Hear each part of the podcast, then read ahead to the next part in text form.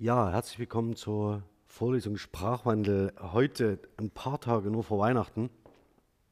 Ähm, ich habe mich bei der Konzeption der Veranstaltung ähm, dummerweise nicht am Festtagskalender orientiert. Deswegen ist der Bezug heute zu Weihnachten sehr viel äh, geringer, als man es vielleicht erwarten würde. Aber ähm, wenn, spätestens wenn wir die Anglizismen machen, ähm, dann kommt einiges auf Sie zu. Heute beschäftigen wir uns mit Dingen, die in der öffentlichen Sprachkritik gern mit Jugendsprache in Verbindung gebracht werden. Das heißt, was ist äh, im Wesentlichen ähm, ein Sprachgebrauch der Heranwachsenden, der uns unser Sprachsystem gefährdet, und zwar fortwährend und ähm, deswegen prinzipiell zu kritisieren ist. Ähm, vielleicht ist in der Vorlesung schon deutlich geworden, dass ich davon nicht allzu viel halte. Also, dass äh, ich die Jugendsprache oder Jugend oder Kinder, die heranwachsen, dass die als diejenigen Motoren zu sehen sind, die Sprache im Wesentlichen lebendig halten. Und wir werden uns heute auch ein Phänomen anschauen, an dem man besonders gut erkennen kann, wie diese plakative Zuweisung zu Jugendsprachlichkeit den öffentlichen Diskurs beherrscht und wie genau die Mechanismen dahinter funktionieren. Ähm, vielleicht ganz kurz nochmal zur Frage, was Jugendsprache sei. Ähm, hier vielleicht nochmal die äh, kurze Übersicht über die Möglichkeiten, Variation zu erklären. Also das heißt, eine Varietät zu definieren als eine Kombination zwischen Variation ähm, von bestimmten sprachlichen Einheiten, äh, nämlich einerseits Variablen, das heißt Kategorienbezeichnungen und den dazugehörigen Varianten als denjenigen Bezeichnungsalternativen, die dann in Kombination eine Varietät auszeichnen. Zum Beispiel die Jugendsprache. Ähm, die Jugendsprache ist eine Durchgangsvarietät, also eine transitorische Varietät, die vor allen Dingen sich dadurch auszeichnet, dass sie von Sprecherinnen und Sprechern genutzt wird, um sich gegen ältere Menschen abzugrenzen. Das ist äh, ihre zentrale Funktion. Und deswegen muss sie immer anders sein als das, was traditionell äh, etabliert ist und von Heranwachsenden als alt gekennzeichnet wird. Alt als Kategorie benutzen Sie in der Regel, das kann von Fall zu Fall abweichen, aber ist ein Konzept, das nicht stabil ist äh, und je nachdem, wie alt sie selber sind, sehen andere Menschen dementsprechend alt aus, ja oder nein. Also in ihren Augen bin ich alt. Also vor allen Dingen, weil, die, weil das Konzept ähm, ungefähr so funktioniert, man kann es nicht äh, genauer eingrenzen, dass ungefähr das, was von ihrem biografischen Alter aus 15 Jahre in der Zukunft liegt, als alt wahrgenommen wird. Ja, also zumindest nicht mehr zu ihrer Generation gehörig. Und das muss man sich immer wieder klar machen. Wenn ich von alten Menschen rede, dann ist es so, dass ich ja, Mitte 50, Anfang 60 so im Kopf habe. Ähm, das sah ein wenig anders aus, als ich 14 war. Ähm, und dass es ein relationales Konzept ist, ähm, heißt auch, dass natürlich nicht ganz klar ist, was Jugend überhaupt ist. Also wie weit Jugend überhaupt reicht. Ähm, wenn Sie sich die Jugendorganisationen unserer großen Parteien ansehen, kann es ganz schnell passieren, dass sie 41 oder 42 sind, bevor sie dann zum Sprecher ähm, der Jungen Union werden. Ähm, wirft auch einen Blick auf das etablierte ähm, System, politische System der Parteienlandschaft, dass eben der Karriereweg durch die Partei äh, mittlerweile recht lange dauert was aber angesichts der Lebenserwartungen, vor der wir stehen, nicht so das allergrößte Problem ist. Ja, also wenn Sie mit, mit 87 Jahren noch äh, Präsident werden können, dann ist ja alles gut. Ähm, warum äh, kann man das äh, oder wie kann man solche ähm, Varietäten, also solche Gruppensprachen ähm, einordnen und einsortieren? Auch das hier zur Wiederaufnahme. Eine Jugendsprache ist eine diastratische Varietät mit der sich eine bestimmte Gruppe vor anderen Gruppen sozial auszeichnet. Und das hat auch etwas mit Distinktion zu tun, also mit Abgrenzung vor anderen Gruppen. Und damit ist die Jugendsprache aber nicht allein. Es wird zum Beispiel im öffentlichen Diskurs äh, gern der juristischen Fachsprache vorgeworfen, dass sie komplett unverständlich sei und sich dem Laien, also dem, der eigentlich Vertragstexte zum Beispiel nutzen soll, gänzlich verschließt. Das hat aber ähm, im Wesentlichen auch mit dem Anspruch der Rechtssprache zu tun, dass sie möglichst präzise und genau sein soll. Das heißt, auch Wortdefinitionen vornimmt, die Ihnen in Ihrem alltäglichen Sprachgebrauch möglicherweise erstens nicht begegnen oder zweitens konträr stehen zu Ihren intuitiven Erwartungen an einen Begriff dass das ganze System natürlich selbsterhaltend ist. Das heißt, dass es immer wieder neue fachsprachliche ähm, äh, und neue Terminologien hervorbringt, liegt im Wesentlichen daran, dass Recht im, seinen Sitz im Alltag hat. Also genau das, was Sie eigentlich, ähm, was man im, dem juristischen Diskurs öffentlich gern vorwirft, ist eigentlich sein allergrößter Pluspunkt, nämlich dass er sich immer an gesellschaftliche Lagen anpasst und immer am Puls der Zeit ist, idealerweise. Ähm, das gelingt manchmal nicht ganz so gut. Ähm, allerdings haben wir dann auch verschiedene Instanzen im juristischen Diskurs, sodass man auch das eine oder andere zurücknehmen kann. Und es gibt Bestrebungen, den juristischen Diskurs verständlicher zu machen, also einfacher zu machen. Ähm, aber das wird alle seine Grenzen haben. Also Fachsprachlichkeit dient der, ähm, dem Ausdruck einer bestimmten Funktion in einem bestimmten kommunikativen Kontext und wenn Sie diese Funktion aufrechterhalten wollen, sieht eben die von Ihnen verwendete Sprache in einem bestimmten ähm, Kontext danach aus und entspricht dieser Funktion. Genauso ist es mit der Jugendsprache. Das heißt, hier geht es im Wesentlichen um Absetzung und Abgrenzung von Älteren, also vom sozialen Umfeld. Genau, das hatte ich Ihnen schon gezeigt. Zur Empfehlung Nils Barlow ähm, äh, äh, und andere, also es ist ein Autorenkollektiv, Jugendsprache eine Einführung können Sie digital über die Bibliothek beziehen äh, und lesen, hat ein umfangreiches Online-Material.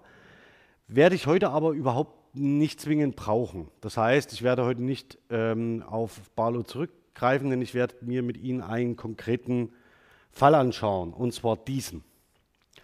Ähm, ich habe hier in der Vorlesung schon ab und zu mal über die Wahl des Jugendwortes ähm, etwas gesagt. Die Wahl des Jugendwortes äh, des Jahres ist eine von einem Verlag initiierte ja, öffentliche Kampagne, mit der man unter Umständen auch gern Bücher verkauft. Ja, also das heißt, es ist nicht so ganz uneigennützig das Ganze. Und Langenscheid sehen Sie hier, steht dahinter. Und man wählt immer in regelmäßigen Abständen das Jugendwort des Jahres. Und man fragt sich recht häufig, ob welche Jugend denn diese Begriffe verwendet. Ähm, und schlussendlich äh, ist mit, dem, ähm, mit dieser Verleihung des Jugendwortes des Jahres mehr Kritik verbunden, auch in Fachkreisen, als äh, offensichtlich den Initiatoren recht sein kann. Nichtsdestotrotz, es macht natürlich gute Presse. Also das heißt, das bekommen Sie mit, das wird überregional in der überregionalen Presse thematisiert. Und Sie wissen, es gibt marketingstrategisch keine schlechte Presse, ja, sondern nur keine. Insofern ist es egal und das Jugendwort des Jahres ist fest mit diesem Verlag verbunden. Okay, also 2017 kam es so weit, dass, äh, wir, dass Sie diese Liste, die Vorschlagsliste unter die Top 10 äh, gekommen sind und aus dieser Top 10 konnte ausgewählt werden, äh, gewotet werden für das Jugendwort des Jahres. Schlussendlich ist es dann IBIMS geworden. Das ist erstmal kein Wort, ja, sondern äh, eine Mehrworteinheit. Offensichtlich aus Pronomen und ähm, einem finiten Verb. Und Sie sehen schon, dass das Ganze nicht regelkonform ist. Ja, Sie sehen, das Pronomen ist abgekürzt und dann haben Sie eigenwilligerweise einen Wechsel zwischen M und N. Ähm, und was das für Gründe hat, ähm, versuchen Sie sich nochmal ganz kurz zurückzudenken in die Richtung äh, Zusammenfall grammatische Kasus, äh, Dativ, Akkusativ, was hier natürlich im Verb nichts zu suchen hat, ja, aber der Wechsel von M und N ist vor allen Dingen bei Flexionsendungen auffällig, wenn dann falsch, der falsche Kasus bedient wird. Also das heißt, ähm, das ist eine, eine Spielerei an der Stelle. Hier muss auch gar nicht die Begründung sein dafür, warum es ausgerechnet in dieser Konstruktion auftaucht. Nicht auf der Liste dieser Top 10 steht Fong. Ähm, Fong ist ein, ähm, wurde vorgeschlagen, war im enge, in der engeren Auswahl, kam aber nicht in diese Top 10. Ähm, allerdings ist Fong sehr eng verbunden mit E-BIMS als Phänomen und zwar spricht man oder sprach man massenmedial von der sogenannten Fong-Sprache. Ähm, ich zeige Ihnen heute, was es damit auf sich hat und dass es nicht so einfach ist, ähm, das Phänomen zu beschreiben, aber eins nach dem anderen. Ich zeige Ihnen stattdessen, weil ich das jetzt in den letzten Sitzungen immer gemacht habe, ein Einstiegszitat von Bastian Sick, genau zu diesem Phänomen. Ähm, das würde ich ganz kurz vorlesen. Im Internet geistert ein Meme herum, da steht, was ist das für ein Live vom Ursprung her? Also Jugendsprache in sozialen Netzwerken. Da haben Sie es gleich so benannt, Jugendsprache, soziale Netzwerke. Ähm, und jetzt SIG, die ist aber kein Indiz für den Niedergang der Sprache, sondern im Gegenteil ein von der Jugend betriebener kreativer Umgang mit der Sprache. Das haben wir damals auch gemacht und so weiter und so fort. Ja? Also hier sehen Sie schon zwei Dinge. Erstens keine Kritik, sondern kreatives Sprachspiel. Und zweitens aber, was er aufnimmt, ist die Idee Jugend. Also es handelt sich um ein jugendsprachliches Phänomen. Ähm, darauf würde ich ganz gerne heute hin. Also dass man reflexhaft, wenn äh, bestimmte Dinge im Sprachgebrauch absonderlich erscheinen, gern eine bestimmte Sprecherinnengruppe ausmacht, die identifiziert und dieser den Sprachgebrauch zuweist. Ob das jetzt die Süddeutschen sind oder die Hausfrauen oder Lisa Marie, nee, Gina Marie, ähm, oder eben die Jugend so pauschal. Damit macht man sich recht einfach, aber es ist natürlich auch eine dient der Komplexitätsreduktion. Ich will Ihnen aber heute zeigen, dass das gerade nicht der Fall ist. Ähm, ja, also, äh, ich habe ein Mission Impossible, äh, Possible vor dich von Challenge her. Das Ganze ist ein, äh, äh, habe ich in, das, das, Beispiel habe ich schon mal in einem, in einem, Vortrag in Kiel verwendet, den ich allerdings noch nie äh, aufgezeichnet habe. Also der existiert nur irgendwie in Präsentationsfolien, das hole ich heute nach. Ähm, denn was man daran sehen kann, äh, das war 2017 noch nicht so ganz absehbar, dass es sich tatsächlich um eine Mode handelte. Also es ist eine Modeerscheinung. Die war relativ kurzlebig, aber man kann diese kurzlebige Mode sehr gut ähm, nachvollziehen, weil sie sehr gut ausdokumentiert ist. So, das ist das ganze ähm, Zitat dazu, ähm, und zwar von Jacques Shapira in einem Buch 2017, also es ist erschienen, das ist ein Komiker, falls Sie den nicht kennen, äh, ein Stand-up-Comedian ähm, und ist auch in den sozialen Netzwerken Web 2.0 sehr aktiv. Also von 2017 Holige Bimbel, Stories von Gott und sein Crew. Ähm, erschien im Robold Verlag ähm, und Sie sehen hier faktisch die Szene, aus der ich gerade das Titelzitat genommen habe. Äh, und zwar, ähm, Sie sehen schon, das ist nicht so ganz ähm, ernst zu nehmen, ja aber hat natürlich eine äh, äh, gewisse Komik. Und Sie sehen von X her als eine typische Konstruktion, sehen Sie hier in verschiedenen, äh, verschiedenen Beispielen. Also äh, Mission Impossible vor dich von Challenge her, ähm, dann danach zwei, zwei oder drei Zeilen weiter unten. Äh, auch die miesen Cobras, äh, Cobra Snakes von der Toxigkeit her, also das heißt, die eben giftig sind. Und so geht es äh, weiter und äh, immer weiter. Und Sie sehen auch natürlich IBIMS als eine zentrale äh, Einheit, die mit, diesen, ähm, mit dieser Form der Vertextung einhergeht, gleich in, der ersten, in dem ersten Anspruch von, von Gott. Hallo Noah, IBIMS, ein Almighty Gott, ja, busy. Schauen Sie es mal durch.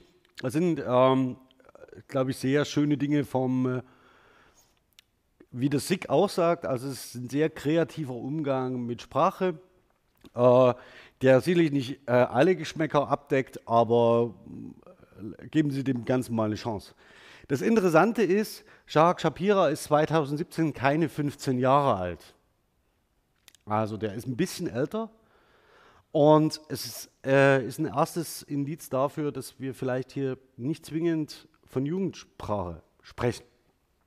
Schauen wir mal, wie das Ganze entstanden ist. Ähm, es gibt, es ist ein Phänomen, was an und für sich nicht so relevant ist, dass man jetzt da äh, äh, tatsächlich auf die Suche gehen muss. Das Interessante ist aber, da es sich im Wesentlichen um ein Internetphänomen handelt, wie auch Sig schon sagte, können Sie diese Quellen relativ gut nachvollziehen. Ähm, Es gibt eine ähm, äh, oder zwei, drei Zitate von, von Moneyboy, ähm, also einem äh, Rapper aus Österreich, also einem Süddeutschen, einem jemanden, der bayerisch spricht. Und der hat ähm, bereits 2014 sind von ihm zwei Belege bekannt, ähm, wo es darum geht, äh, und der Euro ist männlich von, von Grammatik her. Und das nächste ist, mein Dad ist Löwe von Sternzeichen her. Ähm, die Vermutung liegt nahe, und das ist also das weiß man, dass diese Form der äh, Konstruktion in den oberdeutschen Dialekten eher üblich ist. Also das heißt, dass man sie dort eher hört und das heißt, das, was äh, Moneyboy hier einfach macht, ist, dass er als Dialektsprecher eine bestimmte Aussage trifft. Ganz sicher ist man sich nicht, aber er mehr oder weniger derjenige ist, der das, diese äh, Konstruktion prominent macht und in den öffentlichen Diskurs hebt. Es kommt auch noch äh, Kurt Brödel äh, in Frage. Sehen es hier, das ist das letzte Zitat, ist normal von Natur her. Also 2015, 2014 jeweils. Ähm, die Quellen hier, also diesen Ursprung hat äh, Funknet ähm, ermittelt und recherchiert, ist aber alles äh, in dem Maße nicht so relevant. Wenn man es jetzt wissenschaftlich aufarbeitet, dann müsste man es ein bisschen präziser machen. Aber darauf kommt es jetzt nicht an.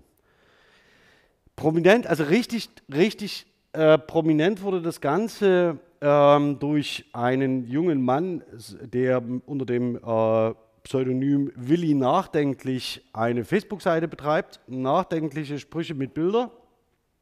Sie sehen schon, die Normverletzung ist Programm. Äh, schauen Sie sich mal das Facebook-Profil an. Also, wie gesagt, es wird nicht alles Ihren Geschmack treffen und man muss auch nicht über alles lachen, aber man ertappt sich schon dabei, dass man äh, zumindest schmunzelt. Und eines dieser ersten ist ähm, von 2016, aus dem Juli 2016. Sonnenblumen drehen ihren Kopf im Laufe von einem Tag um 180 Grad, weil sie immer Richtung Sonne blicken. Ähm, hier ist diese Kombination von X her nicht realisiert. Das, was hier das erste Mal auftritt, ist Fong. Also diese Schreibung ähm, nach ähm, diese äußerst auffällige Schreibung. Und Sie sehen schon, der Rest ist auch nicht gerade standardkonform. Ja, es ist so ein bisschen, ein bisschen vorbei. Ähm, aber Sie sehen, das Ganze ist sehr, sehr beliebt. Alleine dieser Post bekommt zu dem Zeitpunkt, wo ich ihn erhoben habe, liegt er bei äh, 900 Likes und hat entsprechende Kommentare. Und das heißt, da kann man durchaus davon ausgehen, das ist ein Phänomen, das sich schnell, sehr schnell viral verbreitet, auch über Twitter. Und Offensichtlich ist Willi nachdenklich also dann nicht der Ursprung des ganzen Phänomens, also von X her, aber sehr zentral für die Verbreitung ja, des Ganzen im Netz. Jetzt, oh, mein Schnürsenkel, der macht mich wahnsinnig. Ähm, jetzt sehen Sie natürlich, das, das habe ich Ihnen mal hier abgedruckt, das sind die sogenannten, falls Sie damit noch nie gearbeitet haben, die Google Trends. Falls Sie also wissen wollen, welches Thema zum Beispiel ähm, trendet, gibt es über Google eine relativ einfache, eine einfache Möglichkeit, das zu ermitteln, nämlich indem man Suchanfragen von Nutzern auswertet. Also wie oft suchen welche Nutzer nach welchem Begriff. Und daraus leitet äh, Google sekundär ab, wenn Benutzer nach einem bestimmten Begriff suchen, dann ist das Thema für sie aktuell relevant. Also ist kein Trend in dem Sinne, sondern es ist ein Trend von Suchanfragen. Also wofür interessieren sich Leute? Ähm, Fong her, also als diese Kombination aus Fong und her, dieser, sehen Sie, hat einen massiven Peak Ende 2016. Ja, also von Suchanfragen von Nutzern, geht dann noch so ein bisschen nach 2017 rüber und ist dann eigentlich vorbei. Also mit einem, so schnell wie es da war, ist es wieder weg. Also ein, wirklich eine kurze Internetmode, die äh, vor allen Dingen ziemlich deutlich machte, wie Publikations- und Verbreitungsmechanismen funktionieren. Auch ein sehr, sehr schönes Thema, wenn Sie das mal machen wollen, für linguistische Arbeiten. Also weil es ein wirklich überschaubares Phänomen ist, was man sehr schön ähm, bearbeiten und beschreiben kann. Es ist nämlich nicht nur so, dass wir irgendwie eine Ursprungsquelle in den sozialen Netzwerken identifizieren können oder sehr nah am Ursprung sind. Es ist nicht nur so, dass wir die Verbreitungswege alle kennen, also dass, dass man nachvollziehen kann, wer wann wie welche ähm, Formulierung verwendet hat, sondern es sind aus diesem Phänomen auch drei oder vier Bücher entstanden innerhalb kürzester Zeit. Ja? Also das heißt, die, wo dann sofort das Phänomen zu Kohle gemacht wird. Ähm, und im Übrigen, äh, Shapira ist nicht der Einzige, auch Willi Nachdenklich gibt ein eigenes Buch raus. Also das heißt, ähm, da hat man einen Trend mitgenommen, sofort eine Publikation hinterhergeschoben, noch Geld damit gemacht und dann war es weg. Also man kann da prototypisch auch sich anschauen, wie sich so ein Trend totläuft, also wie schnell das geht. Okay, kommen wir aber mal zu, diesen, zu dieser heißen Phase, also diese erste, das erste Halbjahr 2017. Kommen wir mal da auf diesen Punkt. Sehen hier einen Tweet von äh, der CDF Heute Show. Sie wissen, das ist ein kabarettistisches Format. Ähm, Thomas de Maizière hat seine Leitkultur vorgestellt. Viele Jugendliche fragen sich jetzt, was ist das für ein Lauch von Ideen her? Auch hier der Bezug zu Jugendlichen. Also das heißt, die Adaptation ähm, wird unterstellt, ähm, dass es hier wiederum um Jugendliche geht. Ähm, und mit direktem Zitat hebt man sich davon ab. Also das heißt, man hat sein, seine Stand, an der Stand, am Standard orientierte Formulierung und zitiert dann Jugendsprache, ähm, die man entsprechend auch gestaltet und abhebt. Also das heißt, man greift dieses, diese Distinktion auf als zentrales Phänomen. Ähm, also, wenn man das Ganze zusammenfasst, also das war, ist ein prototypisches Beispiel jetzt gewesen, wie sowas aussieht, also wie das im Web 2.0 aussieht. Also Moneyboy, und das ist ein Zitat von Funknet, was ich eigentlich sehr schön finde. Moneyboy war es von Ursprung her und nachdenkliche Sprüche von Einfluss her. Das sind im Wesentlichen kurz zusammengefasst ähm, der Werdegang des Ganzen. Gut, Jetzt aber, wie wird das Ding verwendet? Also was, was macht das? Ja? Also was, wozu brauche ich das, so eine Formulierung sprachlich? Ähm, auch hier eine erste Annäherung, eine laienlinguistische Annäherung von Funknet. Also die Fong-Formel ist relativ ein, einfach. Mit dem Fong wird ein Satz um eine zusätzliche Information ergänzt. Ich habe Hunger. Mongolisch heißt das, ich habe Hunger vom Appetit her. Also man hat eigentlich keinen Hunger, sondern eher Appetit. Wichtig ist, dass das Fond immer durch ein Her abgeschlossen wird. Ohne Her ist das äh, sinnlos von Logik her.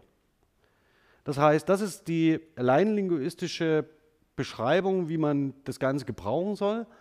Und es ist ein zentrales Element drin, das äh, hier eine, ein zentrales Element drin, das ähm, einen Hinweis auf den Gebrauch gibt. Offensichtlich hat es etwas Attributives oder Adverbiales. Also das heißt, es bezieht sich entweder auf, äh, es bezieht sich auf eine andere Entität und spezifiziert diese korrekter. Ähm, wir werden das uns aber im Detail jetzt anschauen. Das, was es formal zunächst ist, ist, wäre dann, wenn man diesen laienlinguistischen Gebrauch ernst nimmt oder diese Beschreibung, wäre es als Zirkumposition zu beschreiben. Also eine ähm, Präposition, die zweiteilig ist. Also Zirkumpositionen werden gemeinhin Konstruktionen klassifiziert, die mit Prä- und Postpositionen das Vorhandensein eines kasusregierten Komplements und die Übernahme adpositionstypischer Funktionen im Satz teilen. Also das heißt, dieses ganze Ding ist, hat eine Funktion und regiert Kasus.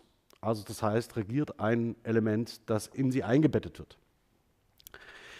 Ähm, diese Klammerstruktur ist für Zirkumpositionen typisch und sie umschließen das kasusregierte Komplement. Das ist im Wesentlichen die Definition, ist im Wesentlichen die Definition einer Zirkumposition. Ähm, die Literatur hier nur ganz kurz ähm, möchte ich äh, Jörg Bücker hier hervorheben. Er hat zu den Zirkumpositionen gearbeitet und ähm, von ihm stammen die meisten Ideen, an denen ich mich hier abhandle, zum Thema von X her. Ähm, ja, vielleicht zum äh, immer mal so ein Beispiel zwischendurch. Ähm, das finde ich eines der schönsten. In meiner Timeline wird Werbung für Deutschkurse angezeigt. Gebt euch mal mehr Mühe von ein Grammatiker, ey. Ähm, das ist ein äh, schönes, auch wiederum ein schönes Beispiel, wie man diese Norm- und Normverletzung in, einem, in einer Aussage zusammenführt. Also der erste Teil ist normkonform, der zweite äh, äh verletzt die Norm äh, mehrfach. Und zwar einmal pragmatisch, indem es umgangssprachlich wird, also gebt euch mal mehr Mühe. Ähm, das ist eigentlich eine gesprochensprachliche, klingt, klingt nach einem gesprochensprachlichen äh, Element. Und dann von Grammatik her und ein nachgestelltes A für, ähm, naja, als äh, aus, besondere Betonung ähm, des Imperativs, auch umgangssprachlich, äh, vor allen Dingen nicht äh, konzeptionell schriftsprachlich. Also das werden Sie hoffentlich nicht benutzen in irgendwelchen wissenschaftlichen Arbeiten. So, also, was haben wir hier an dem Ganzen ähm, äh, mit den Zukunftspositionen, wenn wir dabei bleiben? Immer das Beispiel im Hintergrund, gebt euch mal mehr Mühe von Grammatik her. Ey. Also wir haben eine Klasse, die relativ restriktiv ist, also von Zukunftspositionen. Und zwar von Amts wegen würde immer den Genitiv verlangen dann haben wir an seiner Stadt oder an ähm, eine andere ähm, Kasus regierende äh, Zirkumposition oder um Himmels Willen. Das sind typische ähm, äh, Zirkumpositionen, die fest äh, den Kasus regieren, restriktiv sind. Und dann haben wir, ähm, eine, diese Klasse hat sehr, sehr wenige Mitglieder. Das heißt, die sind relativ stark verfestigt und es handelt sich hier um eine geschlossene Klasse die nicht sehr produktiv ist. Dagegenüber steht aber eine Klasse, die relativ offen ist, mit 50 Mitgliedern insgesamt und sehr ähm, produktiv. Nämlich handelt es sich dabei mit den Präpos äh, um Präpositionalphrasen, ähm, die den rechtsstehenden Adverbien untergeordnet sind. Also das Gefährt stürzt von der Ladefläche aus, geht nicht, aber das Gefährt stürzt von der Ladefläche aus in den Fluss. Ja, also das wäre eine ähm, von der Ladefläche aus wäre hier eine ganz typische Zuckerposition, mit der eine bestimmte, mit dem Startpunkt einer Richtungsangabe umgesetzt wird. Also ich fahre von Leipzig aus nach Berlin. Das wäre so ein anderer typischer, ähm, typisches Beispiel für diese, für diese relativ offene Klasse mit 50, insgesamt 50 Mitgliedern. Also wir haben, wenn wir uns ganz konkret jetzt diese offene Klasse von x her anschauen, haben wir ein Muster, das sehr konkret und abstrakt äh, oder ähm, der abstrakt-lokalen Adverbiale zuzuordnen ist, von weit her, von Erfurt her oder von dem Fachgebiet von der Theologie her. Das geht auch. Das zweite Muster ist, dass Sie das Ganze als Temporaladverbial benutzen können, nämlich von früher oder von damals her. Von, wann, von woher kennst du ihn? Von früher her das haben Sie bestimmt äh, in Ihrem Umfeld schon gehört, ist eine ganz etablierte ähm, äh, sprachliche Struktur. Wundert Sie überhaupt nicht, mutmaßlich. Und es ist ein etabliertes Muster, was Sie benutzen. Also das heißt, Sie können damit erstens Ortspunkte oder Zeitpunkte angeben, woher Sie entweder kommen oder woher Sie etwas kennen. Das sind so die zwei ähm, Basisbedeutungen hier in dem Fall. Also von x her ist mitnichten irgendwie absonderlich, also sondern eher üblich im Sprachgebrauch, nur in der besonderen Funktion, wie sie in von ein Grammatik her. Ähm, das ist spezieller, das schauen wir uns gleich an. So. Das nächste ist, dass Sie ähm, mit von, äh, von her ähm, auch in anderen Kasus realisiert, nämlich mit von und vom, ähm, dass sie damit Einstellungsbekundungen ähm, ausdrücken können, ähm, die einen bestimmten, äh, wenn sie in komplexen Äußerungen sich bewegen, ähm, einen relativierenden Einschub haben oder nochmal eine präzisierende ähm, Idee zum Ausdruck bringen. Das Beispiel, also ich würde schon mit ins Kino gehen, aber ich habe keine Zeit. Vom Setting her aber mag ich solche Filme. Das haben Sie wahrscheinlich auch in ähnlichen Kombinationen benutzen sie das auch. Ähm, auch das ist eine sehr verwandte, ähm, äh, scheint eine sehr verwandte Konstruktion zu sein zu dem Beispiel von ein Grammatik her, nämlich weil hier ähm, diese ähm, Konstruktion, dieses Muster nicht mehr lokal oder temporal kodiert ist, sondern sich auf die Wissensbekundungen eines Sprechers bezieht. Also das heißt, er expliziert damit eine Begründung. Zum Beispiel. Das, ist die, das wäre das dritte Muster, das Bücker ausmacht. Ähm, hier ähm, vielleicht ganz kurz, für Beispiele wie dieses ist charakteristisch, dass Sie die Weiterbearbeitung einer Handlungslinie in den Kontext eines bestimmten Rahmens stellen. Also das heißt, Sie schließen ein, das Thema nicht ab, sondern setzen es fort ähm, und setzen es in einen bestimmten Rahmen. Und der dabei etablierte Rahmen hat in der Regel auch über das Syntagma hinaus Relevanz. Das haben Sie an dem Beispiel gerade auch gesehen, dass es sich nicht nur auf diesen einen Satz bezieht, sondern meistens mit dem ähm, Vorangehenden in Beziehung steht. Also sind, wenn, man sich, wenn Sie jetzt in, sich in Gespräche hineinversetzen, ähm, kann man sagen, dass Sie damit auch Gesprächsschritte sequenziell organisieren. Also indem Sie zum Beispiel einen neuen Anschluss schaffen und einen neuen thematischen Rahmen öffnen und damit das Gespräch weiter fortläuft. Ähm, das Muster, weil es gesprächsorganisatorische Aufgaben übernimmt, also weil Sie selbst als Sprecher damit Ihre Gesprächsbeiträge organisieren, hat eine höhere Relevanz in Gesprächen als die beiden vorangehenden Muster. Die sind ja relativ begrenzt auf temporale und lokale Bezüge. Dieses Muster können Sie überall einsetzen. Also Sie können überall diese Öffnung eines Rahmens anzeigen und ähm, dann im Gespräch damit Ihren eigenen Beitrag organisieren und vorantreiben. Ja, ähm, dann haben wir einen Fall mit von daher. Ähm, das ist ein sehr schönes, äh, ein, äh, wofür brauche ich von daher? Mit von daher äh, leisten Sie einen anaphorischen Bezug. Anaphor und Kataphor, sagt Ihnen das was? Also kataphorisch und anaphorisch. Also das eine ist vor und das andere rückverweisend. Wenn Sie nicht wissen, welches welches ist, äh, entweder bekommen Sie es jetzt heraus oder schauen Sie es bitte nach. Also, die anaphorische Gebrauchsweise von von daher werden zwei Äußerungsteile aufeinander bezogen und die in der Regel miteinander in einem Begründungszusammenhang stehen. Also, ähm, ein Beispiel zeige ich Ihnen gleich. Und das Entscheidende ist, dass das vorangegangene Syntagma, also der vorangegangene Satz, ähm, nicht nur dieser in den Fokus rücken kann, sondern Sie können einen kompletten Gesprächsbeitrag mit von daher abschließen. Und diese abschließenden summarischen Äußerungen, die Sie dann äh, tun, also Sie, Sie sagen, ich habe kein Geld, Wetter ist schlecht, ähm, habe keine Schuhe, draußen ist kalt, von daher würde ich gern zu Hause bleiben. Das wäre so eine ganz typische Sentenz, die Sie damit einleiten. Und dieser äh, anaphorische Bezug, also das heißt der Bezug auf ein komplettes vorangegangenes, ähm, äh, entweder Syntagma oder einen äh, kompletten vorangegangenen Text, ist, wird von äh, der Konstruktion von daher geleistet. So, ein Beispiel, das wäre das Muster 4, anaphorisch begründende von daher.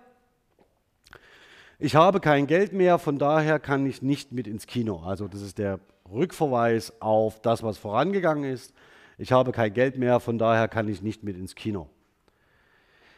Und es müsst, äh, das Muster 5, ähm, das ist eher ein Topic Tag, also das heißt, damit hebt man nochmal ein bestimmtes ähm, ähm, Thema hervor, ähm, hat im Wesentlichen markiert es einen bestimmte, ähm, bestimmten Gesprächsschritt ist aber wahrscheinlich relativ selten und nicht zwingend mit den Mustern in Verbindung zu setzen, die ich Ihnen gerade genannt habe.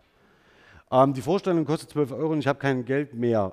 Äh, Schluss dieser Aussage, von daher, ne. Also das heißt, ähm, damit setzen Sie voraus, dass Ihr Gegenüber die Zusammenfassung übernimmt und ähm, der, ähm, die Formulierung oder Einbettung in eine Fragestruktur dient ganz klar die Sprecherrolle zu übergeben. Also es ist ein sogenanntes, Sie markieren damit einen übergangsrelevanten Ort zum Sprecherwechsel. Das, äh, dafür wird der Begriff des Tags ganz gern benutzt. Also das heißt, dass man mit einem Tag hier mit einer Frage ähm, den Sprecherwechsel initiiert. Also man bietet den Sprecherwechsel an. Das Gegenüber äh, muss eigentlich nur zugreifen und es nutzen. Sie sehen aber schon, das hat eigentlich mit der Gebrauchsvariante, die wir suchen, nicht allzu viel zu tun. Also wir vielleicht nochmal zusammenfassen, wir haben lokal, temporal, wir haben das anaphorische begründend, äh, Begründende von daher und den öffnenden Rahmen in den sprachlichen Strukturen. Von, an dem Punkt benutzen Sie überall von x her. So, das zeige ich Ihnen nur ganz kurz. Das ist eine Grafik, die Bücker verwendet. Ja? Also Sie sehen hier nochmal diese Muster äh, von ähm, XP her. Ähm, das wäre die, wären die Konstruktion 1, 2. Dann haben wir die äh, von ähm, X her die Konstruktion 3, wo es um die Rahmensetzung und die gerahmte Themenverarbeitung geht. Ähm, dann haben wir das äh, Adlokutionäre ähm, von daher als Begründung und Folgerung und das thematische Integral. Sie werden sehen, dass die Konstruktion, die von X her Konstruktion wesentliche Elemente dieser Konstruktionstypen erbt und weiter fortsetzt, fortträgt. So, also, Muster 3 und 4, äh, 3, 4 und 5 dienen unter anderem der Herstellung thematischer Kohärenz. Das heißt, es sind Muster, mit denen Sie Ihre Gesprächsbeiträge thematisch rahmen können, also ein, die eigentlich eine ordnende und strukturierende Funktion haben. Das Muster 3 kann kataphorisch Rahmen öffnen, also das heißt vorwärts verweisend, ähm, jetzt, naja, kataphorisch Rahmen öffnen. Dann haben Sie das Muster 4, kann anaphorisch eine Begründung sein für einen bestimmten Zusammenhang oder Folgerung. Und mit dem Muster 5 können Sie thematische Geschlossenheit anzeigen. Also es war dieser Tag, ja. Also von daher, ne, damit drücken Sie aus, ich bin fertig, willst du nicht weiterreden.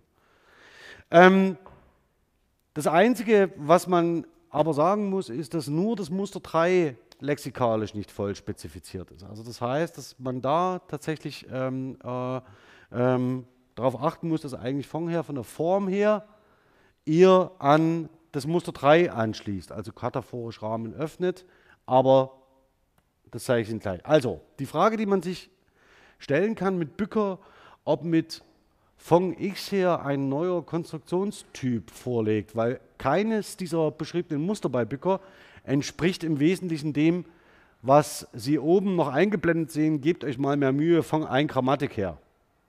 Also keines dieser Muster entspricht dem.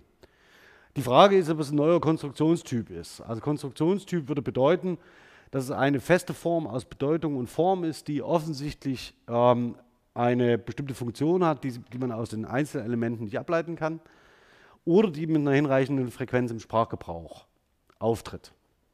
Also mit anderen Worten können wir hier beobachten, wie eine Konstruktion neu entsteht. Also ist es, ist es genau das. Wird hier eine Konstruktion im Sprachgebrauch. Ähm, haben Sie schon mal jemanden Fong sagen hören? Hat irgendjemand schon mal jemanden Fong sagen hören? Also nicht ironisch distanzierend zur Markierung, dass man gerade das benutzt. Ich einmal. Einmal. Also es ist jetzt nicht äh, hochfrequent und vor allen Dingen ist es nicht im Sprachgebrauch, glaube ich, so situiert, dass man sagen kann, es kommt, ist ein Trend, der aus der gesprochenen Sprache kommt. Im Gegenteil, es ist wahrscheinlich eher ein Trend, der aus der äh, geschriebenen Sprache kommt. Also eigentlich medial schriftlich ist und konzeptionelle Mündlichkeit möglicherweise vorgibt. So, also schauen wir uns die einzelnen Beispiele nochmal an. Sehen es hier. Was ist das für ein Lauch von, äh, von Ideen her? Ähm, Lauch im Übrigen ein sehr, sehr schöner Begriff, äh, der sich, der durchaus möglicherweise den Anspruch erheben kann, jugendsprachlich zu sein. Ähm, herabsetzend, diskriminierend, ähm, da ist also in den Schimpf, also in der Möglichkeit, andere Menschen herabzusetzen, möglichst effektiv, sind alle Sprecherinnen immer sehr kreativ. Das heißt, da ist ein äh, unglaubliches Potenzial ähm, in der Sprachentwicklung und der Wortschatzausbau im Schimpfwortbereich ist uferlos. Auch ein pragmatisches Phänomen. So, also, wir schauen mal nach den Gebrauchsregeln dieser speziellen, ähm, speziellen Form. Also wir haben äh, offensichtlich eine, eine Präposition, also eine ähm, Präposition von, die mit einem Nominal daherkommt und mit einem Adverb, also zunächst von der Wortart her, mit einem Adverb schließt, also her. Von x her. Ähm, das nächste, was äh, man, glaube ich, sagen kann, dass es eine Schreibvarianz von und von gibt. Also das heißt, dass die Markierung, äh, die, also die wirklich äh, die überstrapazierte ähm, Markierung von von äh, durch ein angehängtes G ähm, ist nicht zwingend die Regel, wird auch in, den, äh, in vielen Fällen nicht umgesetzt. Wenn Sie es aber machen, könnte es sein, dass Sie auf die Lautung anspielen. Also das heißt, dass es möglicherweise so etwas ist wie, ähm, dass Sie in der medialen Schriftlichkeit dann so ein Phänomen der Lautung äh, markieren, also dass falsch gesprochen wird. Also Funk. Ja. Ähm, was macht das Muster, ähm, was leistet das Muster? Also das Muster stellt syntaktisch einen anaphorischen Bezug her. Also das heißt, es verweist zurück zur vorangegangenen Einheit und dient der redundanten thematischen Explikation des vorangegangenen Themas. Also das ist eine Behauptung, die Funknet aufstellte, dass es ein redundantes Phänomen ist.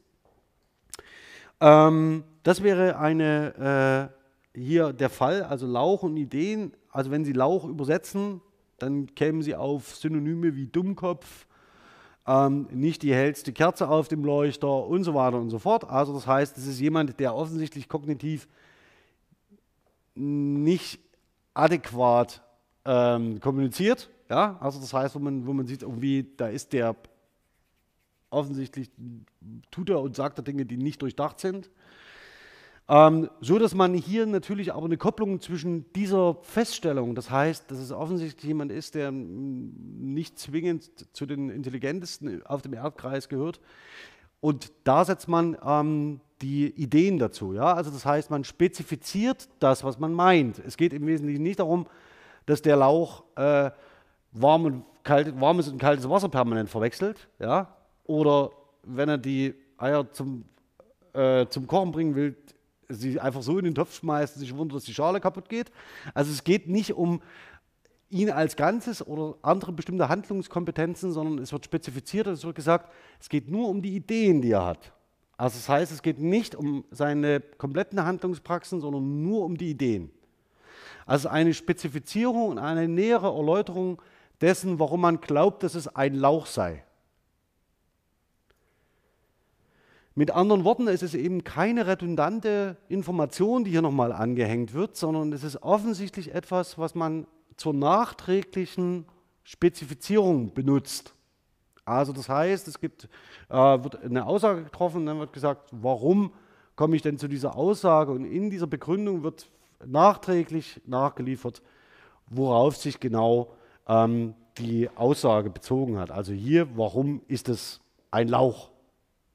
Wenn Sie so wollen, handelt es sich also um eine äh, Präpositionalphrase, die irgendwie wie ein Adverb daherkommt, aber gar nicht gar kein Adverb ist, sondern eher ein Attribut. Also das heißt eher eine Eigenschaft zuweist und die eher spezifiziert. So, hier auch ein sehr schönes Beispiel. Also wenn ich noch mehr von Ihnen kennenlerne, die so weit weg wohnen, garantiere ich übrigens für nichts oder ich kaufe mir einfach ein Flugzeug. Mit dem Heli können Sie dann auch mitten in der Stadt auf einer Kreuzung landen, viel bequemer vom Weg her. Ja, das heißt, hier sehen Sie diese Begründungsstruktur, warum ähm, sich das auf eine bestimmte äh, vorangegangene Einheit bezieht. Also glaube ich sehr, sehr typisch. Also es geht hier offensichtlich darum, warum, warum sollte man den Hubschrauber nehmen? Ähm, mit dem kann man überall landen und das ist sehr viel günstiger vom Weg her. Also das heißt, da haben Sie diese nachgeschobene Begründungsstruktur, die ähm, angeschlossen ist an das voranlaufende Syntagma. Interessant auch, dass es komplett abgegrenzt ist. Also das heißt, Sie können von x her können Sie beliebig abgrenzen, das brauchen Sie nicht für die Satzaussage. Und das ist hier die, ähm, in diesem Tweet wunderbar äh, markiert. Okay, also wir haben eine Zirkumposition, die ein Nominal einschließt ähm, es ist vielleicht, die Schreibvarianz deutet vielleicht auf sowas wie eine Nachahmung von Mündlichkeit hin. Ähm, das nächste ist, dass, es, äh, dass sie den Begründungszusammenhang herstellen, weil es anaphorisch auf eine vorangegangene Aussage verweist. Und diese thematische und aussagenlogische Explikation schließt eine Aussage ab. Das kommt jetzt noch dazu. Also das heißt, damit markiert man den Schlusspunkt einer Aussage. Also genau das, was das letzte Muster bei Bücker leistete, nämlich die Übergabe der Sprecherrolle an den, oder das Angebot der Übergabe der Sprecherrolle. Achten Sie mal drauf, es steht in diesen Beispielen, die Sie hier sehen, meist am Schluss. Das heißt, es markiert wirklich den Abschluss einer Einheit. Auch in dem genannten Beispiel, was ist das für ein Lauf von Ideen her, sehen Sie ganz klar, das ist eine Frage, es steht am Schluss und danach können Sie antworten. Ja, ähm, ja. so, hier nochmal ein paar Beispiele. Ähm, Sie sehen oben links nochmal den Messier, also heute schon. Das nächste, ähm, die, die Grammatik, ja, gebt euch mal mehr Mühe von Grammatik her. Und darunter das, was nie passieren darf. Also wenn Sie einen Trend totreiten wollen, der angeblich jugendsprachlich ist und der bei Ihrer Elterngeneration ankommt oder auf Printwerbung des sehr äh, coolen Unternehmens Sparkasse, ja, ähm, dann äh, ist eigentlich das Thema durch. Also selbst wenn es jemals jugendsprachlich gewesen wäre, was es nicht ist, zeige ich gleich, dann ist es so, dass äh, spätestens ab dem Zeitpunkt der Trend gestorben ist. Also gönn, gönn dir ist einfach, wenn man ein, eine gute Bank hat, von Vorsorge her und so weiter und so fort. Ähm, und daneben sehen Sie Kommentare aus dem, äh, dem Twitter-Kontext. Ja, was ist das für eine Werbung? Äh, Sparkasse macht auf Internet von Marketing her ähm, und Jugendmarketing ein neues Ding von Sparkasse. Also das heißt, das Handelsblatt hat es leider nicht begriffen. Ja, sehen Sie auch. Also sie machen sich zwar lustig über die Kampagne der Sparkasse, aber denen muss man wenigstens noch unterstellen, dass sie zumindest genau hinschauen. Ähm, und das Handelsblatt, dem ist es nicht gelungen. Interessant ist noch die, ähm, darauf weise ich vielleicht hier nur ganz kurz hin, typisches, äh, das wissen Sie aber ohnehin, also dieses Schreiben in Majuskeln bedeutet das Schreien, also das laut artikulieren ähm, in Kontexten, die digital Kommunikation vermitteln, ist eine uralte Regel im sogenannten, aus dem sogenannten IRC, also dem Internet Relay Channel, aus Mitte der 90er Jahre. Da kommen auch so unglaubliche Begriffe wie die sogenannte Netiquette her oder die Netiquette, ähm, die jetzt im Moment wieder diskutiert wird, weil wir doch alle so unhöflich im Netz miteinander umgehen. Das können Sie in äh, ein x-beliebiges Textfile von vor 30 Jahren schauen, steht jetzt alles drin. Okay, also das heißt, es ist ein Phänomen, das offensichtlich sehr, sehr schnell Marketing relevant wird und vor allen Dingen bestimmte Nutzergruppen anzieht und sehr viel schneller im Netz groß wird, als äh, es üblicherweise im Sprachgebrauch der Fall ist. Also wenn wir hier sonst immer gesprochen haben von das dauert wenigstens drei Generationen, vielleicht dauert es vier. Ähm, zunächst gesprochen sprachlich, dann sickert es mehr oder weniger in den schriftlichen Sprachgebrauch ein. Haben wir hier ein Phänomen, das sehr schnell sehr groß wird, ähm, ein, mehr oder weniger einen Hype auslöst ähm, und dann auch sehr schnell wieder ähm, verschwindet, aber es immerhin zum Jugendwort des Jahres schafft. Also, zur Komposition, Schreibung ist möglicherweise ähm, äh, könnte darauf hindeuten, dass es äh, ein Phänomen der Lautung hier umgesetzt wird in der medialen Schriftlichkeit. Begründungsstrategie, thematische Aussagen, logische Explikation, schließt die, Mus äh, die Aussage ab. Also das wäre das letzte Muster von Bücker. Und jetzt zum entscheidenden Punkt. Ist es also eine konzeptionelle Mündlichkeit, die hier in der Schriftlichkeit fingiert wird? Ist es das? Also Sie sehen das hier bei der Sparkasse, da kommen noch ein paar andere Phänomene dazu. Also gönn dir ist einfach. Ähm, das ist eine typische äh, Adaptation von dem, was man für jugendsprachlich hält. Also das heißt, krasse Regelverstöße ja, ähm, äh, und im Wesentlichen, was gönn dir sein soll, ja, ähm, wird hier ein, sagen wir mal, typisch, auch wiederum typisch jugendsprachlicher Ausdruck, den man für jugendsprachlich hält, also gönn dir, äh, wird ja eingebaut in ein komplexes Syntagma und zwar eine einfache Prädikativkonstruktion mit einfach, ohne es zu markieren. Äh, man, unabhängig davon, dass man auch da überlegen müsste, welcher Jugendliche das tatsächlich verbal äh, realisiert, ist es so, dass man hier natürlich verschiedene jugendsprachliche Elemente aneinander kettet, in der Hoffnung, vielleicht ein junges Publikum anzusprechen. Das ist das eigentliche Ziel. Oh, cool, es ist cool, ja. Sparkasse ist cool. Also das heißt, diese, man versucht zwei Dinge. Erstens, man hat einen Text, den, der offensichtlich medial, nur medial schriftlich existiert. Es hat bis zu diesem Zeitpunkt niemand irgendwo ein jugendsprachliches Korpus aufbauen können, in dem Tausende von Jugendlichen von X her realisieren. Also es ist ein typisch schriftsprachliches Phänomen. Möglicherweise ahmt es konzeptionelle Mündlichkeit nach und es kommt sehr schnell in den Ruch, jugendsprachlich zu sein. Warum? Weil es wiederum gegen alle geltenden Normen verstößt. Also man müsste sich eigentlich fragen, woher diese reflexartige Zuordnung zur Varietät der Jugendsprache kommt. Und diese reflexartige Zuordnung, die war auch bei Bastian Sick da, auch wenn er nicht gesagt hat, das ist normabweichend, sondern es ist ein spielerischer, kreativer Umgang mit Sprache. Ähm, dieser sofortige Reflex, es der Jugendsprache ähm, zuzuweisen, könnte zwei Gründe haben. Erstens, weil es die Norm verletzt. Also man nimmt eine Normverletzung wahr, kann nur die Jugend sein. Das ist das Erste. Und das Zweite ist, es ist ein Internetphänomen. Und ein Internetphänomen ist eher mit denen im Moment assoziiert, die heranwachsen. Also das heißt, die damit tagtäglich umgehen. Es sind eher nicht die Alten, die äh, sekundär an das Netz herangeführt werden müssen, sondern es sind die sogenannten Digital Natives, eine der größten Lügen und Selbstlügen der Nachtausender Jahre, dass es so etwas gäbe wie Menschen, die im digitalen Zeitalter aufgewachsen sind und alles benutzen können, was sie umgibt. Eher das Gegenteil ist der Fall. Es sind immer noch diejenigen, die sich für bestimmte technische Entwicklungen interessieren, die können mit bestimmten Techniken umgehen und diejenigen, die das nicht können, die benutzen ihr Smartphone genauso wie die Elterngeneration vor, vor 30 Jahren. Das Einzige, was sie mittlerweile alle benutzen, und das ist tatsächlich äh, etwas Besonderes und das ist neu und das dürfte wahrscheinlich auch ähm, äh, in den nächsten Jahren für massive Veränderungen sorgen, ist die Messenger-Kommunikation. Also Messenger-Kommunikation ist in den 90er Jahren einer sehr, sehr kleinen Gruppe vorbehalten, die sich mit ähm, äh, IRC, also mit dem Internet Relay Channel gut auskennt. Um mal ein Beispiel zu nennen, danach kommt äh, ICQ, also ich suche dich, ICQ. Ähm, und ICQ ist der Nachfolgemessenger ähm, der mit einem PC-Client funktioniert. Also da reden wir noch nicht von mobilem Chatten, ja, davon reden wir noch nicht, sondern sie brauchen einen PC.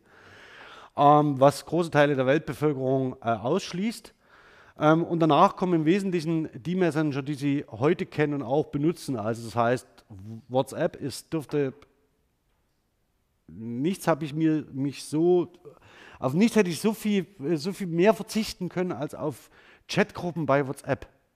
Also wenn ich an Digitalisierung denke. Ähm, also Eltern, Elternchat-Gruppen in Schulen. Sowas hätte ich nicht gebraucht. Okay, aber das ist etwas, was mittlerweile soziale Praxis ist. Ebenfalls soziale Praxis sind Sprachnachrichten. Also das heißt, dass man nicht mehr schreibt, sondern Sprachnachrichten schickt.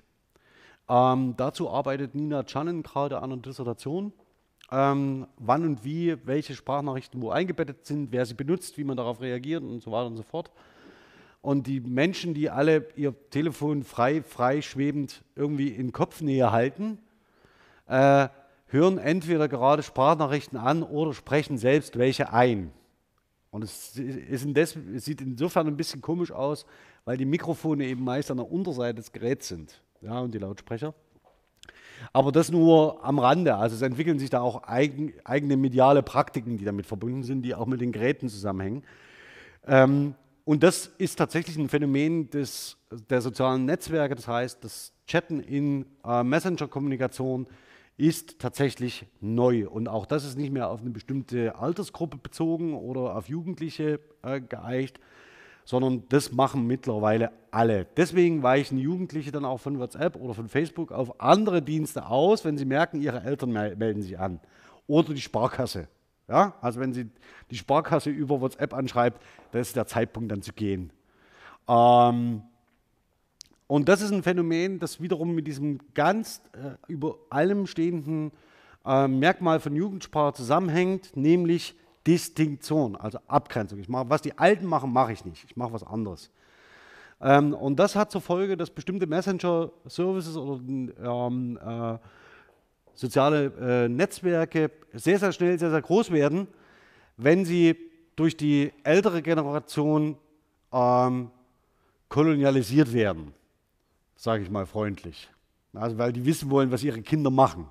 Ja, also dann wird geguckt. Und so können Sie sich relativ gut erklären, warum zum Beispiel Dienste wie Snapchat, äh, Instagram ähm, sehr, sehr schnell sehr populär werden, vor allen Dingen unter denjenigen, die heranwachsen, aber genauso schnell ihre Popularität wieder verlieren können.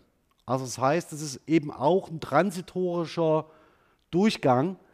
Wenn eine bestimmte Gruppe durch ist, äh, sich, äh, benutzt jemand von Ihnen Snapchat und ähm, äh, Instagram? Instagram, ja, kein Mensch weiß wieso, aber alle ja, gut, okay.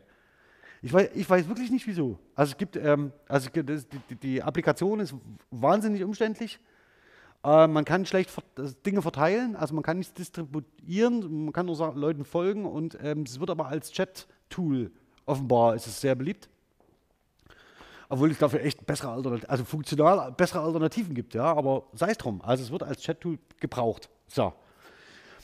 Und jetzt stellen Sie sich aber mal vor, Sie benutzen das noch eine Weile und eine Weile und eine Weile und eine Weile. Sie haben vielleicht irgendwann eigene Kinder und ähm, die Kinder benutzen es eben nicht, sondern benutzen was Eigenes. Und dann wechseln Sie ebenfalls von Instagram auf dieses neue Tool und das setzt den, den, das wieder in Gang und wieder in Schwung. Haben Sie natürlich auch bei jeder Form von Schriftkommunikation, also wenn Sie sich auf analoge Kommunikation rückbesinnen, überlegen Sie mal, wie viele Formen es gibt, mit denen man Erwachsenen ausweichen kann. Also gibt es irgendwelche Freundebücher, die abgeschlossen werden, Tagebücher mit Schlüssel dran, ja, also dass man es geheim hält. Ähm, äh, wie viele äh, Verzierungsmöglichkeiten sie für I-Punkte haben. Ja, also das heißt, wo sie nicht normgerecht äh, mit Text umgehen, sondern spielerisch.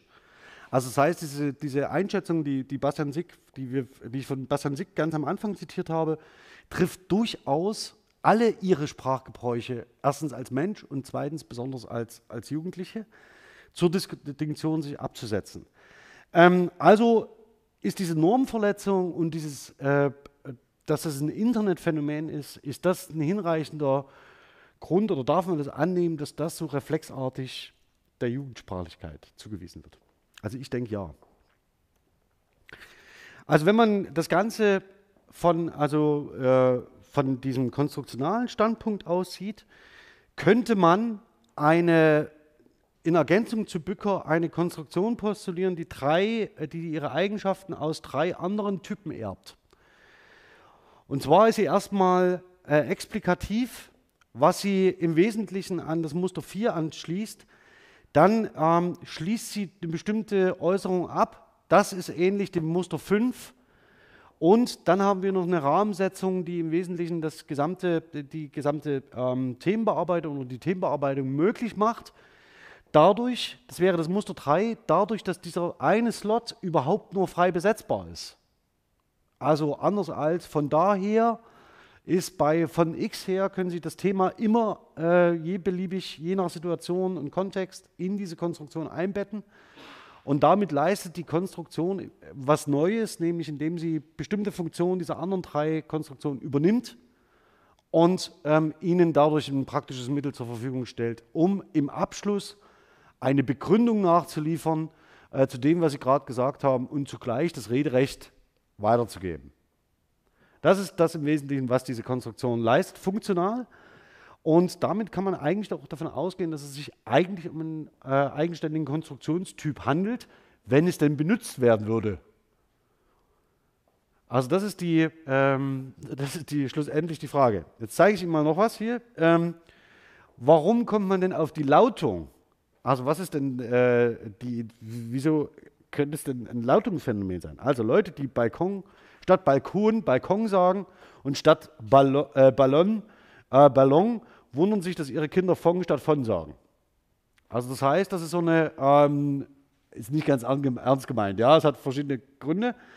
Aber deswegen kann man zum Beispiel auf die Idee kommen, dass es ein Lautungsphänomen ist. Das wäre so ja, ein Beleg dafür.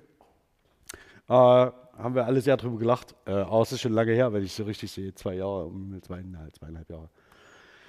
Genau, vielleicht hier nochmal, also das heißt, ein Lautungsphänomen. Ähm, das nächste ist, schauen Sie hier nochmal drauf.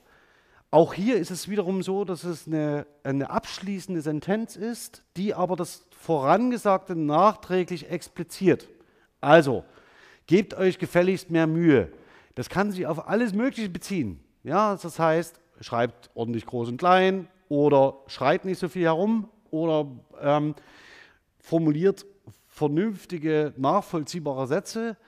Aber hier wird im Wesentlichen, äh, geht es bei den Deutschkursen natürlich nicht um Inhaltsangaben oder kreatives Schreiben, sondern es geht offensichtlich äh, um grammatische Phänomene, also um Fehler. Also die Deutschkurse werden angeboten, damit man, äh, damit keine Fehler, äh, damit man sich in Orthographie zum Beispiel üben kann oder in grammatischen Positionen.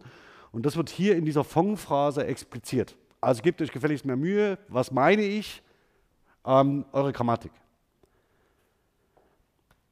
So, hier genau dasselbe und hier nochmal diese Distinktion. Ähm, vor allen Dingen, wir haben, hier fließt, also in dem Tweet, der ist sehr, sehr intelligent, deshalb genau aus diesem Grunde, nämlich erstens, hier haben wir alles drin.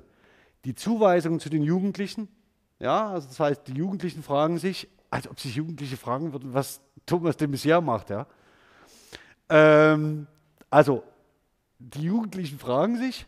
Das nächste ist, äh, wir haben diese Markierung eines Zitats. Also das heißt, das ist das, was wir vorher überhaupt nicht hatten.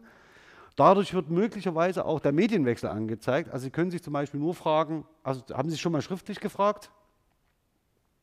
Wahrscheinlich nicht, sondern es ist eher eine, äh, ein Gedankengang, äh, der hier expliziert wird. Also wenn Sie sich etwas fragen, ähm, dann äh, ist es tatsächlich so, dass sie äh, möglicherweise in den meisten Fällen, aber das ist, äh, wäre jetzt nur eine, eine, eine Spekulation, auf eine äh, spezifische äh, mediale äh, Umsetzung abzielen, aber das ist nur, nur spekulativ. Aber jedenfalls andere Sprechergruppe. Möglicherweise wird hier Mündlichkeit ähm, äh, nachgeahmt, also fingiert, weil Jugendliche nicht so sprechen, aber ähm, es ist die fingierte Mündlichkeit von Jugendlichen. Und dann haben sie noch diese thematische Explikation von Ideen her am Schluss, die gleichzeitig wiederum in eine Frage integriert ist und deswegen äh, möglicherweise auch einen Sprecherwechsel ähm, anzeigt, also den, das Angebot zum Sprecherwechsel beinhaltet. Ähm, und in diesem Tweet haben sie faktisch alle Merkmale dieser Konstruktion gemeinsam präsentiert an einem Ort.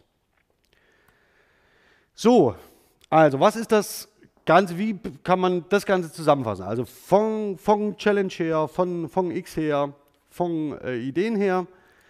Also wenn man so will, ist das ein Konstruktionstyp, aber der ist künstlich. Also das ist ein artifizieller, ähnlich wie die Litodes, also die doppelte Verneinung. Äh, die in den meisten Varietäten des Deutschen eine verstärkende Bedeutung hat, also die Mehrfachverneinung. Ich habe kein Geld nicht, äh, bedeutet im, äh, in den oberdeutschen Varietäten, ich habe wirklich kein Geld.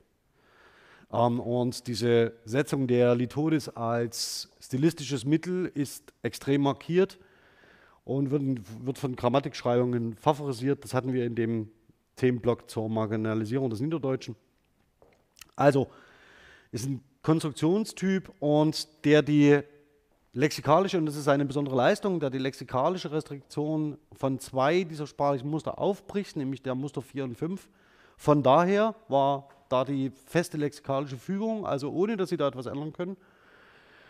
Und öffnet dieses Muster, aber diese sentenzartigen Abschluss, die Begründung, die Weitergabe des, ähm, der Rederolle oder der Sprecherrolle, öffnet die für die kausale Explikation, das heißt für ein Angebot der Begründung oder für eine Spezifizierung des Gesagten und ist damit dem Muster 3 sehr verwandt. Das ist die Leistung, die es tatsächlich mitbringt und es eigentlich auch produktiv werden lassen müsste.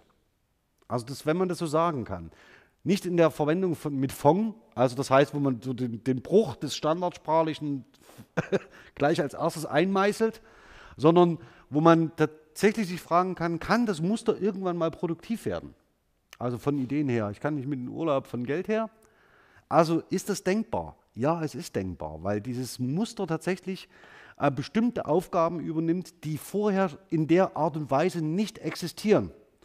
Und jetzt das Entscheidende, mit nur viel mehr kommunikativem Aufwand durch sie realisiert werden können. Also wenn Sie eine Begründungsstruktur äh, geben müssen, also ich kann nicht mit in den Urlaub fahren, weil ich kein Geld habe, ja, ähm, müssen Sie sehr viel mehr Aufwand betreiben, als wenn Sie sagen, ich kann nicht mit in den Urlaub von Geld her. Ja, das, ist, das ist, äh, kommt Ihnen als Sprecherin entgegen. Und jetzt ist es aber äh, allerdings so, ähm, dass man von X her als Gebrauchsmuster, das sich in der gesprochenen Sprache entwickelt, also das heißt in den Dialekten, jetzt medial schriftlich verbreitet, ähm, aber tatsächlich ein oberdeutsches Phänomen ist. Also das heißt, dass sich jetzt möglicherweise auch im Norden verbreitet und was man sagen kann, dass diese Diskussion über von, von X her äh, das Ganze katalysatorisch beschleunigt hat. Also dass sie dieses Muster überhaupt schon mal kennen. Ja, also das heißt, wenn sie es hören, sich nicht wundern und sagen, ach, ja, ja Jugendsprache. Ähm, das ist vielleicht das, das, Einzige, was sie, was sie noch äh, registrieren. Ähm, das Entscheidende ist, dass Fong, also diese Markierung, diese Mündlichkeit, diese Mündlichkeit, konzeptionelle Mündlichkeit äh, fingiert. Also in den oberdeutschen Dialekten sagt niemand Fong, sondern das ist tatsächlich eine ähm, eine Nachahmung, eine lustige Nachahmung, ähm, eine humoristische Nachahmung, die Mündlichkeit fingieren soll, aber konzeptionell schriftlich und medial schriftlich in den äh, sozialen Netzwerken äh, vorhanden ist. Das Entscheidende ist, dieses Muster wird, wenn Sie es benutzen, zur Distinktion verwendet. Also das heißt, in der Art und Weise, ja. Die Distinktion liegt aber allerdings nicht bei den Jugendlichen, sondern die liegt bei denen, die anderen den Gebrauch der Fong-Formel ähm, zuweisen. Das heißt, die sagen, ihr benutzt es ja. Und zwar wird damit angedeutet eine, eine der beliebtesten sprachkritischen ähm, Figuren vollzogen, die man, deswegen ist das auch medial so erfolgreich. Also deswegen setzt sich das so schnell in den sozialen Netzwerken durch, weil sie zwei Dinge miteinander verbindet und das können wir in Deutschland besonders gut, weil wir sonst nichts anderes haben. Sprache und Bildung miteinander verbinden. Also jemand, der standardabweichend spricht, ist nicht gebildet und damit ein schlechter Mensch in unserer Kulturnation. Und diese, diesen Zusammenhang von Bildungsideal und Sprachgebrauch, ähm, den haben wir in der Vorlesung jetzt schon an ganz verschiedenen Stellen gesehen. Und das ist hier das eigentlich Entscheidende. Also mit, damit, dass Sie als Sprecher so etwas realisieren, unterstellen Sie anderen, dass Sie normverletzend sich artikulieren, weil Sie nicht der hellste von den Ideen her sind, also weil Sie ein Lauch sind. Ja. Das ist das, was passiert. Also das heißt, wenn Bastian Sick, Gina Marie oder Gina Lisa oder wie sie auch immer heißen möge, sagen müsse, Du benutzt Fong, weil du überhaupt nicht anders in der Lage bist. Ja, also du bist, dir, deine kognitiven Kapazitäten reichen nicht aus, um normkonform zu sprechen, oder du bist wenigstens so achtungslos, dass es dir egal ist, was auf selbe hinauskommt. Und das ist offensichtlich das Entscheidende. Also es wird als Distinktionsmarker benutzt, aber nicht so wie erwartet. Also nicht Jugendliche benutzen es zur Distinktion, um sich von Erwachsenen abzugrenzen, sondern es wird gebraucht, um ähm, die Dummheit einer Sprecherinnengruppe auszustellen. Das ist im Wesentlichen das, was damit passiert. Also der Bezug zu dieser Varietät Jugendsprache ist normativ. Also man hat offensichtlich eine Zuweisung zu einer bestimmten Varietät und man drückt damit äh, Erhebliches aus. Ähm, und die Normverletzung und die Abweichung vom Standard reichen offensichtlich aus, um es der Jugend zuzuweisen. Das ist das, was passiert. Äh, nichtsdestotrotz hat es nie irgendeiner, äh, ist es kein jugendsprachliches Phänomen. Das Interessante ist, dass ausgerechnet Langenscheid, das habe ich Ihnen ganz am Anfang gezeigt, genau auf diese Argumentation aufspringt und es noch zum Jugend, also diese Fong-Sprache mit IBIMS zur Jugend, äh, zum Jugendwort des Jahres 2017 wählt. Das heißt, diese ähm, Distinktion, also die Herabsetzung einer bestimmten Sprecherinnengruppe, ähm, noch ähm, äh, äh, aufs Podest stellt. Das Entscheidende ist, dass damit eine Zielgruppe adressiert wird, die in der Form überhaupt nicht existiert. Also das heißt, dass man äh, sagt, es sei jugendsprachlich, obwohl es das nicht ist. Also wenn Sie so wollen, handelt es sich da um eine Struktur, mit der ein Gegner aufgebaut der wird, ähm, der dafür überhaupt nichts kann. Ähm, das ist das ähm, Interessante an diesem Beispiel und ich zeige Ihnen jetzt abschließend mal noch äh, ein paar Sachen äh, dafür, äh, dafür, wie alt das Muster eigentlich ist. Und ich zeige Ihnen auch noch ein paar Beispiele, ähm, die Sie mit Sicherheit gut kennen. Ähm, muss dazu aber mal wechseln und zwar in diese, diese Ansicht. Kann man das so halbwegs sehen? Ich zeige Ihnen nochmal ein, ein Beispiel, was ich ziemlich, was in diesen Kontext sehr schön passt von Kerstin Jentsch, ähm, Jentsch Ankunft der Pandora München äh, im Heine Verlag erschienen 1996, 97. Ich kenne den Sauer ja nur von Fotos her. Also da haben sie eine typische äh, Struktur von X her, also die, ähm, die eine bestimmte äh, Struktur angeben kann. Kann ich das ein bisschen größer machen? Geht das? Nee, ne? So vielleicht? Ah, das muss man schon wollen, ne? Und das ist jetzt eine äh, von X her, also das heißt der Zusammenhang äh, von Nomen, ähm, die in diese Zirkumposition inkorporiert werden. Und Sie können von der Sache her alle Muster, die Bücker jetzt beschreibt, können Sie hier im Wesentlichen äh, nachweisen. Also Sie haben lokale Bezüge, Sie, kennen, äh, Sie haben ähm, einen bestimmten Herkunftsbereich, also von Abbildungen her kennen Sie jemanden. Ähm, und ähm, von Griechenland, von Alters her und so weiter. Das sind alles Muster, die der Bücker auch beschreibt. Und dann zeige ich Ihnen noch äh, Belege aus dem Textarchiv, also die zusammengehen mit dem Muster von äh, Nomen her. Und da sehen Sie, ähm, ihr uns oft und der Mehrteil von Dingen her sagt, dass wir von Adam her allesamt stammen und so weiter und so fort. Das heißt, dieses Muster ist extrem produktiv und auch sehr früh produktiv. Also Sie sehen hier, das sind Quellen von 1521. Äh, nichtsdestotrotz relativ überschaubare Belegzahlen mit 2000. Ähm, aber das heißt, das Muster ist selbst in der Schriftsprache schon vorhanden und es kann eigentlich sofort adaptiert werden durch diese neue Gebrauchsform, durch diese neue Konstruktion. Ähm, vielleicht um das Ganze abzuschließen und ähm, dann für heute auch zu beenden. Benutzen Sie das Textarchiv, schauen Sie immer mal nach bestimmten Konstruktionstypen. Sie sehen, die Anfragen hier sind relativ speziell. Ähm, wenn Sie das Ganze selbst probieren wollen, darf ich Ihnen Folgendes empfehlen. Scrollen Sie mal bitte ganz nach unten, ganz nach unten. Ja. Äh, jetzt muss ich mal, jetzt habe ich den Link verändert, jetzt sehe ich es selber gerade nicht. Halt, Moment. Also wenn Sie mit dem DWDS selber mal arbeiten wollen, dann scrollen Sie nach unten, gehen Sie auf Hilfe zur Suche. Ja, wenn wir Netz hätten, wäre es gut. Okay. Ähm, ganz nach unten, ähm, dass Sie hierhin zur Dokumentation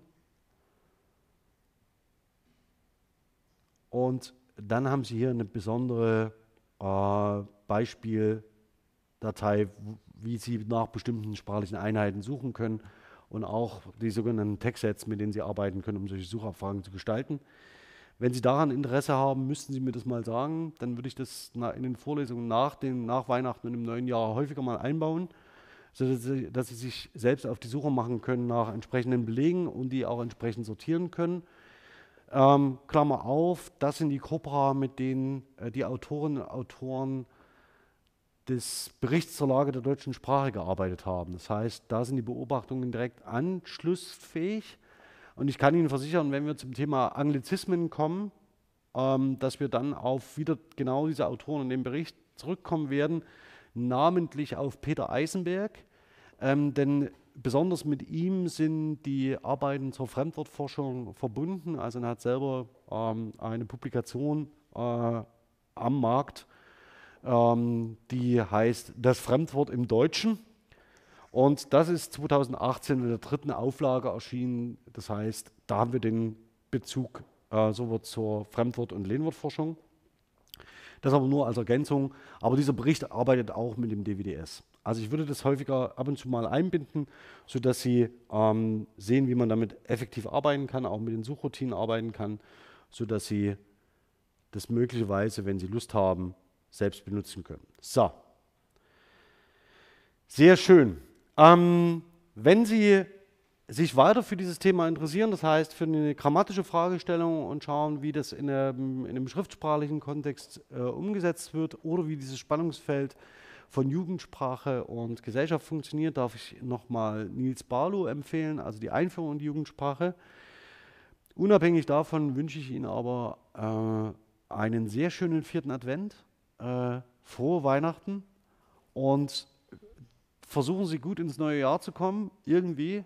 Ja, ich habe gehört, es soll irgendwann äh, im Januar soll es soll äh, man im Rudolf-Harbig-Stadion Eis laufen können ähm, nach irgendeinem Eishockeyspiel äh, und darf Sie bitten, wenn Sie darüber etwas hören, dass Sie mir das bitte schreiben. Ich will da unbedingt hin. Ähm, aber das machen wir wahrscheinlich erst im nächsten Jahr im Januar. Und bis dahin bleiben Sie mir bitte gesund und wir sehen uns dann bald wieder. Bis dahin.